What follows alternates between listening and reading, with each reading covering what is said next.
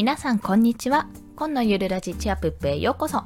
このラジオは2児のママが月収20万稼いで独立するためゼロから始める収益化ノウハウやライフハックをお届けします。はい。ということで今日のテーマ音声配信を伸ばすためにやりがちな失敗3例についてお話しします。失敗です。まあ一通りやってきました といったところでね、まあ、ぜひ、あの、これから音声配信やろうって思ってる方には、まあ、こうして、こうしてというか、こうなってほしくないので、ぜひ、聞いていただきたいと思います。さて、その3つの失敗をお話ししますと、1つ目は、音声配信だけやる。2つ目は、いろいろなジャンルで発信する。3つ目は、他のプラットフォームを利用しないです。音声配信だけやる。いろいろなジャンルで発信する。他のプラットフォームを利用しない。これが3つですね。1つずつ解説をしていきます。まず、音声配信だけやるというところに関して、これね、音声配信だけやるっていうと、まあ、一点突破強化型ということで、いいんじゃないのって思われる方いるかと思うんですが、何がダメかというと、これ、外からのリスナーさん外からのリスナーさん獲得ができないんですよね。というのは、例えば私、スタンド FM さんで今配信をしているんですけども、これを、まあ、毎回毎回スタンド FM さんだけね、だけにこう、特化してやっているとしますよね。そうすると、スタンド FM さんから新しく入ってきたリスナーさんの目に留まって、そこから興味を得られたら、まあいいんですよ。まあいいですよね。そしたらフォロワーが伸びますよ。おそらく。でも、でも、実際に今じゃあどれだけスタンド FM さんの利用者さんがいるのかユーザーさんがいるのかそしてどれぐらいのペースで伸びているのかっていうのは皆さん多分把握はされていないかと思います。で音声配信を伸ばすために今音声がようやく波に乗ってきたところなんですよ。だったらどんどん外からのリスナーさんを増やしてそこから自分その新規のリスナーさんを自分に取り込むって形に直結して自分に取り込むって形を取った方がいいわけですよ。確実じゃないですか。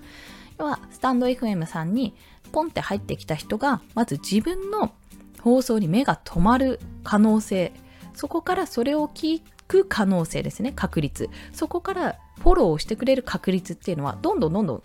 狭くなっていくわけですよね。少なくなっていく。でも、例えば、SNS、自分がツイッターをしてる、インスタグラムをしてるとしたら、そこで発信することで、あ、この人の話面白いな、ツイッター面白いな、なんか有益だな、情報面白いな、あ、音声もやってるんだ、ちょっと聞いてみようの方が確実に聞いてくれるじゃないですか。ですよね。よくよく考えてみたら。スタンド FM さんっていう広いこの門戸を開けて、そこからすっごいいっぱいの放送がある中で自分が選ばれる可能性よりも、直接 Twitter とか Instagram で目に留まってそこから飛んでもらう可能性の方が高い。そういった形でやらないと音声配信は伸びないと。まあ、伸びる、伸びますよ。多分時間をかければ。ただ、時間をかければ伸びるけど、もっと、あの、SNS ですね。特に SNS を使わない限りは、やっぱり相当時間がかかると踏んでいます、ここ。うん。それはね、あの、どのプラットフォームでも同じだと思います。これ、 stand.fm さんでの例で話してますけども、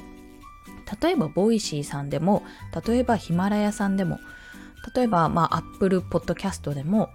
いきなりこうバンって乗るよりは新規で入りましたとかチャンネル開設しましたとかなるよりはやっぱり自分のファンを作ってからそこから直接流した方が絶対に早いわけです。で、ファンを作るのにはやっぱり利用者が多い、ユーザーが多いプラットフォームを使うことが第一なんですよね。そりゃそうですよね。だって2人しか見ていないそのプラットフォームよりもプラットフォーム A ですね。Twitter みたいなプラットフォーム A があったと、あるよりも、10人、100人、1000人とか、もっと多い1万人使ってるプラットフォーム B を使った方が目に留まりやすいですよね。といったところですよ。そう。2人が見なかったらどうしようもない プラットフォーム A より、1万人の中から何人かが見てくれるかもしれないっていう、そっちの方が可能性は高くなる。ということで、音声配信だけやるということがまずやりがちな失敗例1です。まあ、初期の私がやっていたことですね。二つ目が、いろいろなジャンルで発信するというところ。これは、一つのチャンネルで複数のジャンルを発信すると、こんがらがるよって、リスナーさんが迷うよっていう話です。もうこれ、昨日、一昨日ぐらいまでやっていた話ですね。そうなんです。朗読と、まあ、このママに向けた産後うつ予防っていうことで、と、今の収益化ですね、の話をやっていた。あえて分けていたんですけども、やっぱり伸びないんですよ。そうすると迷うし伸びないしどれを聞いたらいいか分かんなくなっちゃうんですよねなので今回一掃しましたそこは朗読は廃止してあの自分が伝えたい産後の話とかは産後のママがじゃどうやったら継続的にブログを更新できるかとか音声配信更新できるかっていうような形で生活と今やっていることをリンクさせるような話に持っていこうと考えています。まあそんな話をねいくつか用意してお話しする予定なんですけどそういうことをするとやっぱりあこの人はあの産後間もなくでも、まあ、妊娠中から発信活動をして産後出産後ね、まあ、1時間後2時間後ですぐにあの音声配信を、まあ、これはストックしてたものですけどを配信してあの休まず続けてるんだなってどうやったらそれができるんだっていう話に持っていけるじゃないですか。そういうキャラクターであだからこういう発信をしてるんだなって思ってもらえるようになる。それならいいんですがそれをバラバラにしちゃうと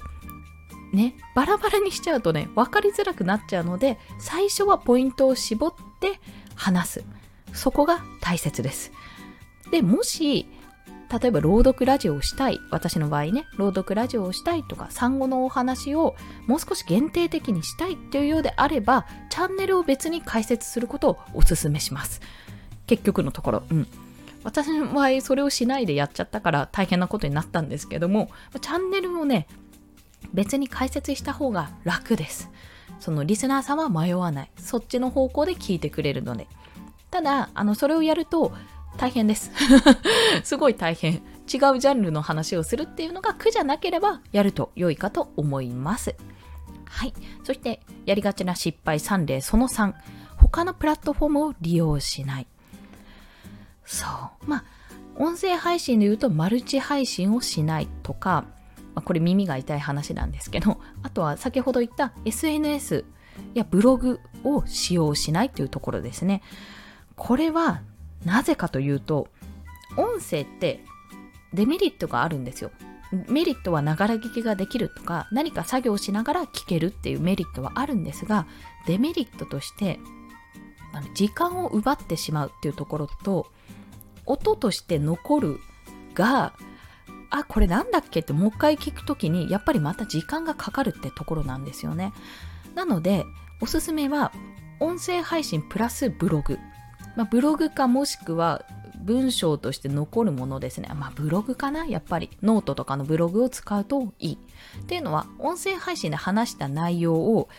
ブログでもう少し詳しくやると、あれこの人この話してたけど、どんな話だったっけな ?3 つのポイントあったけど、詳しく知りたいなって思ってる方に訴求できるんですよね。だったらブログで書いてありますよって、そういうふうにご紹介ができると。まあ、そうすると、ブログの方が音声よりサクサクと読めるわけですよ。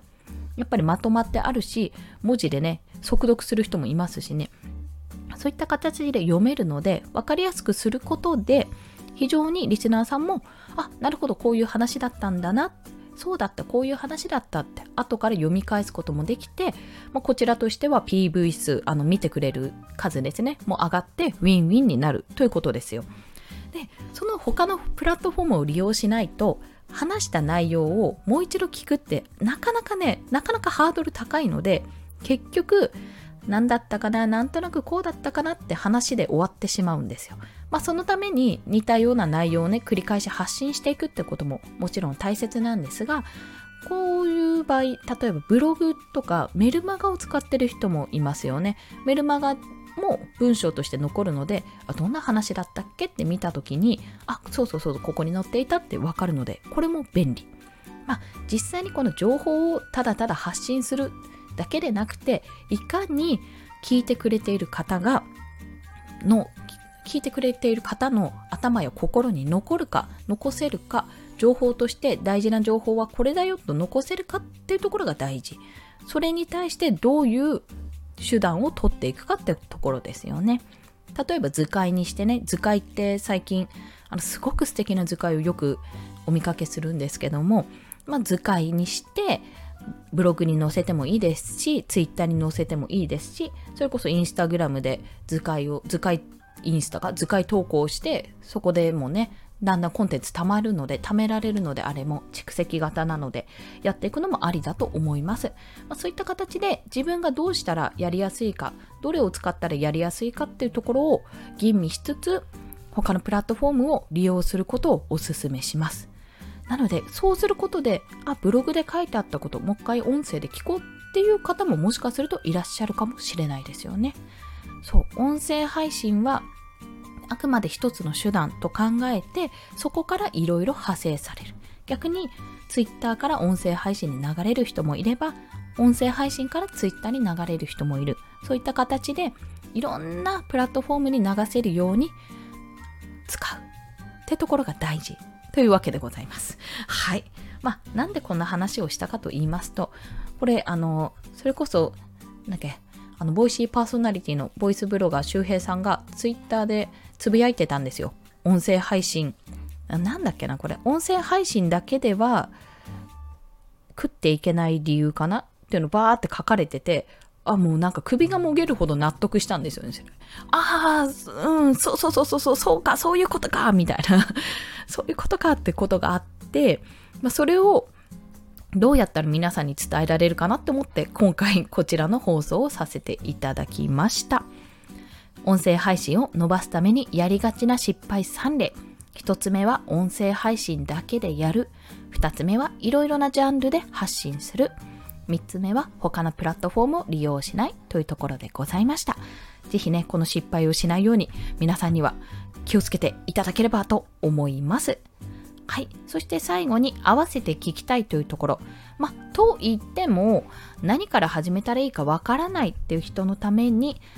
えっ、ー、と、私過去の放送で今すぐ始められる Web コンテンツ系副業参戦というようなお話をしております。これは副業のお話でさせていただいてるんですけども、あの、副業に限らず、この音声配信をつなげるためのプラットフォームをご紹介しているので、こちらの放送のリンクを貼らせていただきます。そして、えー、音声配信からもね、あの、副、音声配信からこうつなげられるものもあるので、まあもしよろしければ聞いていただければと思います。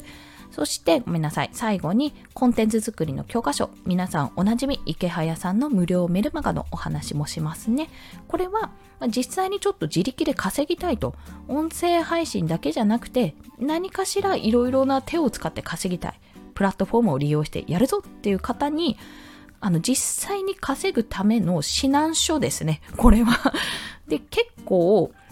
ツイート、1日30ツイートをまずやってください。というような形とかね、結構課題があって、あの、最初に始める方には非常によろしい内容と、内容かと思いますので、もしよろしければそちらもリンクを貼っておきますので、合わせてご覧ください。